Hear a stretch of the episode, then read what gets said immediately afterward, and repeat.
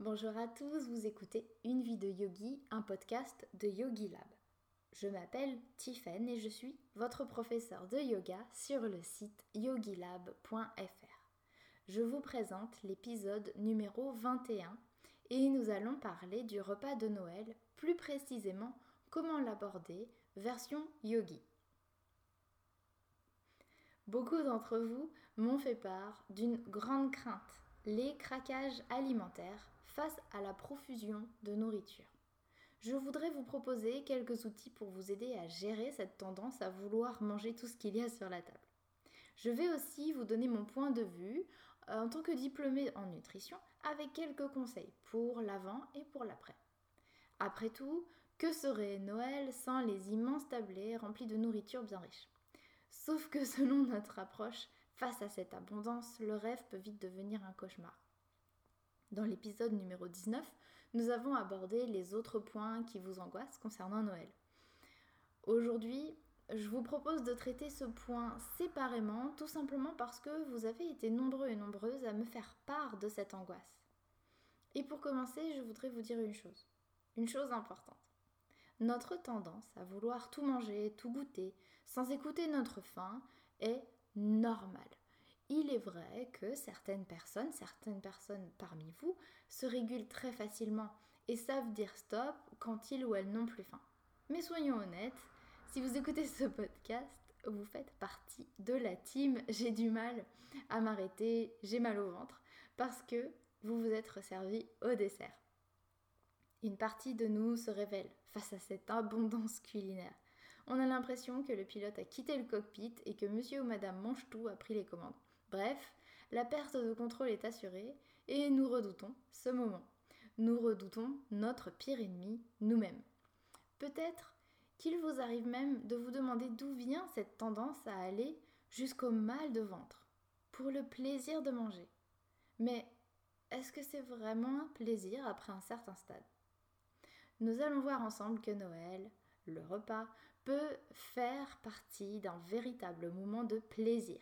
Il nous suffit de savoir gérer notre partie intérieure qui nous pousse à l'indigestion. Quand on aborde un tel sujet, je pense que la première chose qui compte est de comprendre que nous ne sommes pas anormaux et que notre corps, notre cerveau, met juste en place des automatismes qui n'ont plus vraiment lieu d'être. C'est normal parce que Souvenez-vous que notre cerveau n'a pas évolué aussi vite que notre mode de vie. Il a donc de vieux automatismes un peu têtus qui visiblement ne veulent pas partir malgré leur obsolescence. Nous étions chasseurs-cueilleurs et nous pouvions passer des jours sans manger, puis trouver un endroit où nous nourrir et faire nos réserves. Qu'est-ce qui nous a permis de, de survivre à tout ça? Les aliments riches en gras et aussi en glucides en sucre. Disons plutôt, d'un point de vue de survie, les aliments nourrissants. bon, là, je vais vulgariser et y mettre un peu de fantaisie, mais en gros, si vous êtes là, c'est parce que vous avez hérité dans votre ADN de cette partie qui vous dit mange tout ce que tu peux dès qu'il y a de la nourriture. C'est extrêmement simplifié et vulgarisé, mais je pense que c'est une bonne illustration de ce que je cherche à vous dire. Vos cousins, qui n'avaient pas cette partie de l'ADN, n'ont pas survécu, parce qu'ils n'ont pas eu le message qui disait Fais tes réserves parce que demain ça va être dur. Quand nous voyons notre repas de Noël, cette partie de nous s'allume. Mais ce n'est pas tout. Dans notre culture, nous avons une grande notion de plaisir en lien avec l'alimentation. L'alimentation n'est pas juste un moyen de donner du fuel à notre corps, c'est bien plus. C'est un plaisir. C'est aussi un plaisir partagé, social. En fait, c'est comme si au lieu d'aller à la station essence pour votre voiture, vous alliez servir du mazout farci au diesel sur un lit de gasoil flambé. La nourriture n'a plus un simple aspect pratique comme quand on va faire le plein dans notre voiture. Elle a un aspect social, un aspect plaisir. Nous, les êtres humains, nous sommes tellement doués que nous avons réussi à rendre la nourriture encore plus bonne que ce qu'elle était c'était cool, jusqu'à ce que cette faculté se retourne contre nous au point où c'est tellement bon qu'on en veut toujours plus. Autre point important, la vision. Le fait de voir tous ces aliments sur la table, l'expectative dans laquelle nous sommes, que tout va être bon, que tout est bon, nous met aussi dans un état émotionnel où euh, finalement nous confirmons avant d'avoir goûté que ça va être bon. Bref, tout est fait pour nous faire craquer. Nous en venons à la notion de restriction, de plaisir et de pulsion. Avec cette angoisse qui nous tient, vous allez certainement dire Allez, je ne craque pas, je mange deux brocolis et j'ai droit à un morceau de pain, c'est tout. Bon, je caricature évidemment, mais je pense que vous voyez ce que ça veut dire. Cet état d'esprit, ce contrôle forcé et anticipé est selon moi la meilleure recette pour propulser le craquage. Dans cet épisode, ce que j'entends par craquage, c'est le moment où vous mangez alors que la satiété est arrivée. Dans tout ce mélange gourmand, il y a une question d'hormones et c'est comme s'il y avait eu une grosse dispute au QG endocrinien. D'un côté, l'hormone de satiété, de l'autre, l'hormone du plaisir. Encore une fois, c'est très simplifié. On ne sait plus où donner de la tête. L'objectif ici, c'est de simplifier pour que je puisse vous expliquer sans aller dans trop de détails par rapport à notre système endocrinien. Le plaisir est ce qui nous amène à en vouloir plus. La notion de plaisir est capitale ici pour plusieurs raisons. Comme je vous le disais précédemment, le plaisir et l'alimentation sont culturellement liés pour nous. Deuxièmement, c'est le plaisir qui fait aussi que nous en voulons toujours plus. Simplement, je voudrais vous proposer de peser les plaisirs que l'on peut ressentir. D'un côté, nous avons le plaisir du gâteau au chocolat, le goût, la texture, la gourmandise. En anticipation de ce plaisir, nous avons tous les signaux dans le corps qui nous disent encore. D'un autre côté, sur le plus long terme, donc en laissant de côté le plaisir immédiat de la part de gâteau, nous pourrons envisager d'avoir des douleurs, une fatigue liée à ce surplus de nourriture. C'est aussi lié à notre nature humaine. Nous favorisons le plaisir immédiat et tant pis pour plus tard. Sauf que l'après, si on y pense, est assez douloureux, surtout dans le cas des craquages alimentaires. Le plaisir du début est vite compromis si on pense à ce qui nous attend. Les crampes abdominales, le foie qui souffre, le pic d'insuline, la culpabilité d'avoir pris une deuxième part et le plaisir qui n'en est plus vraiment un si on revoit notre définition même du plaisir. En effet, est-ce qu'on peut vraiment parler de plaisir quand nous en sommes à la fin du repas avec largement assez de nourriture dans le ventre? Si certaines personnes parviennent d'ailleurs à se réguler, comme je vous le disais, c'est tout simplement parce qu'une fois que les hormones de satiété, donc souvenez-vous, hein, je vulgarise, je, crois que ça fait au moins trois fois que je vous le dis, on fait donc, pour reprendre, une fois que les hormones de satiété ont fait leur apparition, chez certaines personnes, le plaisir va diminuer, voire va disparaître. Si vous écoutez ce podcast, j'imagine que c'est pas vraiment votre cas, ou alors pas toujours. Je vous rassure, moi aussi j'adore le gâteau au chocolat, et je craque presque à chaque fois. Mais j'ai quand même réussi à développer des outils pour me rendre service.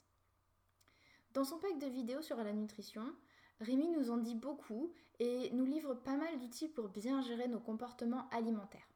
Donc ici, il ne s'agit pas de faire une ode au contrôle de soi, mais plutôt de vous donner des outils pour vous permettre de ne pas tomber dans un cercle vicieux d'autodestruction. Les notions de restriction et de pulsion ont leur place ici aussi, l'une étant bien souvent liée à l'autre. Ainsi, si vous arrivez au repas en vous disant je ne craquerai pas, je me restreins, eh bien les chances sont augmentées pour que la pulsion arrive et qu'elle nous paraisse incontrôlable. Pour cela, voici un tout petit conseil qui pourra initier une meilleure dynamique. Le discours intérieur pourra plutôt être je vais prendre soin de mon corps, je sais gérer mon corps, je sais m'occuper de moi-même. D'ailleurs, je peux même vous proposer de pratiquer la séance de yoga Nidra sur la gestion des angoisses en particulier. Il s'agira en fait d'envoyer un message positif à l'esprit et au corps, au lieu d'un message négatif comme on pourrait avoir envie de le faire, c'est-à-dire je ne craque pas. Là, on est dans la négative. Et alors, comment dire stop? Disons que ça va m'amener à vous proposer d'aborder la chose d'une autre façon. Il ne s'agit pas de dire stop, mais de renforcer nos comportements positifs. Je vous le disais plus haut, au lieu de dire j'arrête, je ne mange pas ci ou je ne mange pas ça, je me restreins, il s'agira de partir avec une intention bienveillante, une intention positive, celle, plus généralement, de prendre soin de soi. Il est important de vous préciser à ce stade que cela pourra ne pas fonctionner systématiquement et qu'un tel projet demande du temps, de la pratique et de la patience. Nous remettons en question, nous chamboulons des automatismes, des circuits, des actes que nous avons ancrés. Il s'agit de tout reparamétrer et ça ne se fait pas toujours en un jour. Nous avons tous en nous les connaissances qui nous permettent de prendre soin du corps. Parce que si nous apprenons à l'écouter, il nous envoie beaucoup de signaux. Puisque l'on sait à présent ce que ce qui nous arrive est normal, alors nous pouvons avoir une base de travail saine pour la suite. Bien souvent, nous sommes nos propres détracteurs.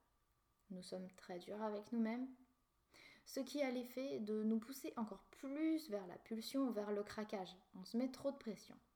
Combien de fois m'avez-vous rapporté que vous ne contrôlez plus et que c'est un peu comme si vous méritiez ce qui vous arrive, de ne pas prendre soin de vous? Cette pensée est souvent inconsciente, ou alors on ne prend pas assez de recul pour, pour s'apercevoir qu'on a cette pensée.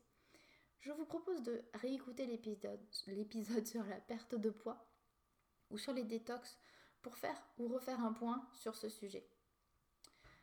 En effet, dans nos excès, il y a toute la dimension physique, mais il y a aussi, et c'est très lié au physique, les émotions en elles-mêmes.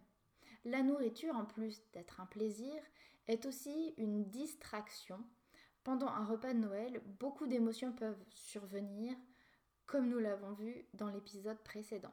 C'est donc aussi une raison de plus qui s'ajoute de craquer. C'est pourquoi il y a un travail à faire sur l'observation de nos émotions. Je vais vous proposer quelques outils pour gérer tout ça.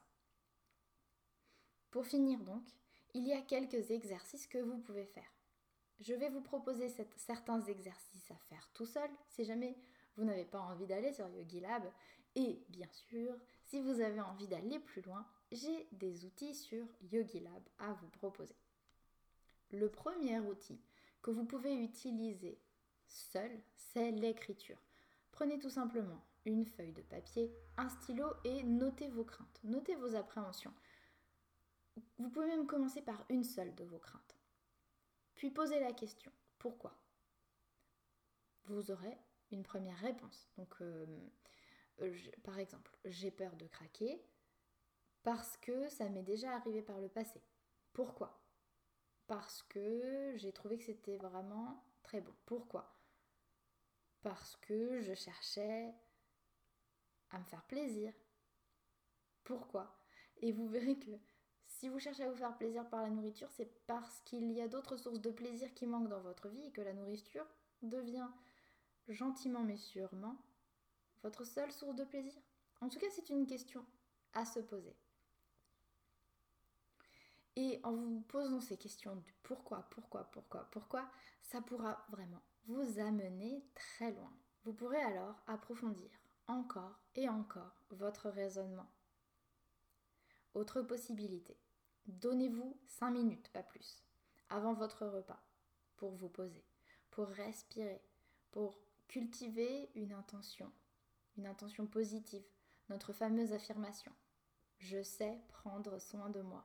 Allez aussi écouter les épisodes sur la perte de poids, comme je vous le disais, sur les émotions, pour trouver d'autres pistes et d'autres outils.